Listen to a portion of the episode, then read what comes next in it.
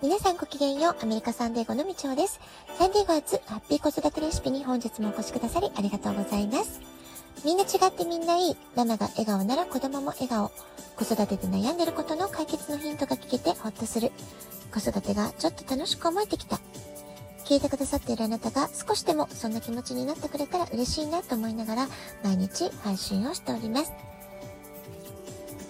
週末の暑さとは打って変わって今週は雲が多めのお天気が続いています。息子にとって最後の試合となる陸上部の大会が行われた土曜日は本当にすごく暑い一日でした。試合会場が内陸部のハイスクールだったってこともありましたけれども、照りつける太陽の中、応援に駆けつけた私もすっかり日焼けしてしまいました。最後の試合は息子が小学生の時から運動会の徒競走トレーニング、トライアスロンのトレーニングなど様々なトレーニングでコーチングをしてくださった友人が、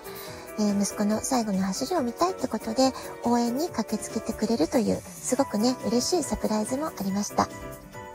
え、彼女はお互い一人息子を持つ母同士でもあって、えー、本当にね、子育ての場面場面、えー、フットボールや陸上など、まあ、そういったね、スポーツを通して、えー、子供たちの紆余曲折を見守ってきた者同士でもあるので、えー、様々な思い出話に花を咲かせながら、時に二人で涙ぐんだり、ハグをしたり、えー、そんなね、えー、ちょっと感情的になる部分もありながら、一緒に楽しく試合観戦をすることができました。えー、このハイスクールの4年間だけではなく、サッカー少年まで、えー、遡ってみますと、もう10年以上ですかね、えー、渦中にいる時は毎週試合の応援に行くために、仕事や他の予定を何とか調整して、えー、試合の応援に駆けつける、試合の、え、送迎をするってことをね、もういっぱいいっぱいでやってたなって記憶があります。こうして全てが終わってしまう瞬間っていうのはなんだか本当にあっけなくって、えー、でもねいろいろなことを思い出すとあの体からシューッとね、えー、力が抜けていくそういうね今不思議な感覚を味わっているところです。で、ハイスクールの卒業式は金曜日の夕方なんですけれども、今日火曜日はシニアの生徒たち、もうチェックアウトデーと言って、実質的な最終日になっているようです。アメリカではハイスクールの卒業式っていうのは義務教育終了というとても大きな節目なんですね。ですから親戚一同を呼んでホームパーティーをするとか、レストランで盛大にお祝いをするというふうに、アメリカ人のご家族にとってはかなり大きなお祝いをするというのが一般的なようです。で私の身近な日本人のお母様たちでも女の子のママたちの話を聞いていますと特別に卒業のためのお花やケーキをオーダーしたりお祝いのバルーンを用意したりということでねすごくね華やかな印象が伝わってきてちょっと羨ましいなっていうふうに思っています。えー、男の子は全くそういうのに興味がないんですよね。えー、多分家族でお祝いしようかって私が提案したとしても、えいや僕友達と出かけて遊びに行くからっていうのが、えー、言われそうですし、まあね、今そういうのが一番楽しい時期なんだろうなって気もしています。それから同じサンディエゴに住んでいても学校区によっては卒業式のスケジュールもバラバラなんですね。我が家は今週の金曜日ですけれども、息子の幼馴染くんは来週金曜日が卒業式なんです。ですので、彼らの家族とはいつも、あの、節目ごとにお誕生日であったり、母の日であったり、一緒にお祝いすること多いんですけれども、今回も卒業式の日程がバラバラなので、えー、二家族揃ってのお祝いは来週の金曜日の夜にしましょうねってことで、今計画を立てているところです。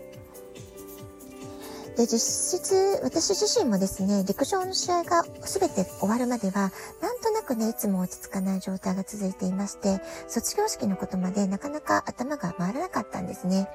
ですけれども、やっとこう陸上の試合が終わって、先週 Facebook などで女の子のママたちの素敵なケーキとかお花の投稿を見て、私何も準備してないなっていうことをね、気づいたわけです。そして、えー、まあ、最後の試合でも一生懸命走り切っている息子の様子を見て、ま、これだけ4年間努力に努力を重ねて頑張ってきた息子に、私もね、何かしらお祝いをしてあげたいなっていう、まあ、そういう気持ちにもなりました。とは言ってもですね、女の子と違って息子の場合は、えー、ストイックなアスリートで、えー、ケーキなどの甘いもの全く食べたがりません。興味もないです。それからお花ももちろん興味がありません。そもそも家族とお祝いよりは友達と出かけたい、えー、ガールフレンドと遊びに行きたい。まあ、そういうのがね、今一番楽しい時期でもありますから、じゃあどうしようかなってことをいろいろ考えました。まあ、結果的にはね、ほとんど私の自己満足的なところがあるんですけれども、まあ、せめて母からのお祝いの気持ちということで、えー、卒業式の例をリボンで手作りすることにしました。で、これね、やってみようと思ってから調べてみて、えー、本当に作れるかなってちょっと不安だったんですけれども、今はね、本当に便利なんですよね。YouTube で作り方をとってもわかりやすく解説してくださってる動画がたくさんあるんです。ですので、やってみたら意外と簡単に作ることができました。リボンを買ってきて、レイを作って、1ドル札を使って、マニーフラワーっていうのもね、え、飾りに作ってつけてみました。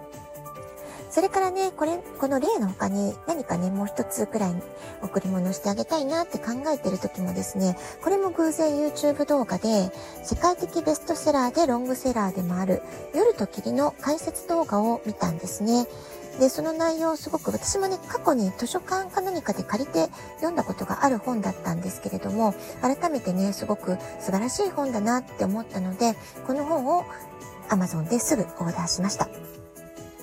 で、この夜と霧という本なんですけれども、強制収容所から奇跡的な生還を果たしたユダヤ人、ビクトール・フランクルさんって方が書いた本なんです。精神科医だったフランクルは冷静な視点で収容所での出来事を記録するとともに過酷な環境の中で人々がどんなことに絶望したのか何に希望を見出したのか、まあ、そういったね人々の心理状況っていうものを克明に記録しているんです。えー、このことを戦後間もなく出版したのが「夜と霧」っていう世界的ベストセラーの本になっていくわけなんですね。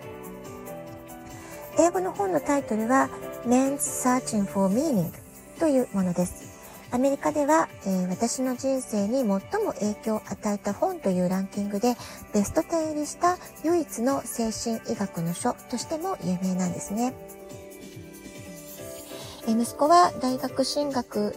先としてはエンジニアリング専攻ってことで今最終的な進路を決めたんですけれども、えー、この1年間のね、受験のプロセスの中ではフィジカルセラピーであったりとか心理学であったりとかキネシオロジーであったりとか、いろいろとね、その体の仕組みであったり、心の動き、そういったことにも強い関心を持っていました。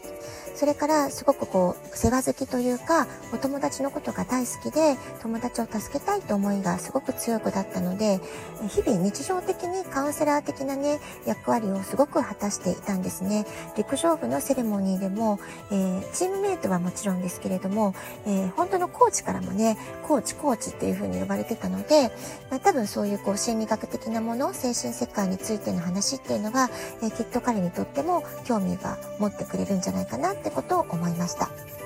それからこの先、えー、親元を離れて独り立ちしていくにあたって、えー、きっとね、困難な状況、試練にぶつかる時もあると思います。まあ、そんな時でも常に希望を見失わずに自分らしく生きてほしいなっていう願いもありまして、この夜と霧に書かれているような肉体的精神的なえー、苦痛の究極体験をした中でもなぜこのフランクルが強い気持ちを持って危機的な状況から生還することができたのか、まあ、そのことをね何か学んでくれることができたらいいなっていう思いもありました。いくつになっても大きな夢を描いて愛と希望に生きる、そういうね、信念を貫いて、えー、未来を自分の手で作り出し、築いていってほしい。まあそういうね、私の、まあ勝手な母の思いかもしれませんけれども、そういう願いを込めて、息子にこの本も、えー、霊と一緒に渡したいなというふうに思っています。ラジオトークアプリインストールしておくと、スマホからいつでも簡単に聞くことができます。質問を送る、ギフトを送る、どちらからでもメッセージを送ることができます。あなたからのお便りお待ちしています。では、今日はこの辺で、今日も素敵なお時間をお過ごしください。ごきげんよう、みちおでした。さようなら。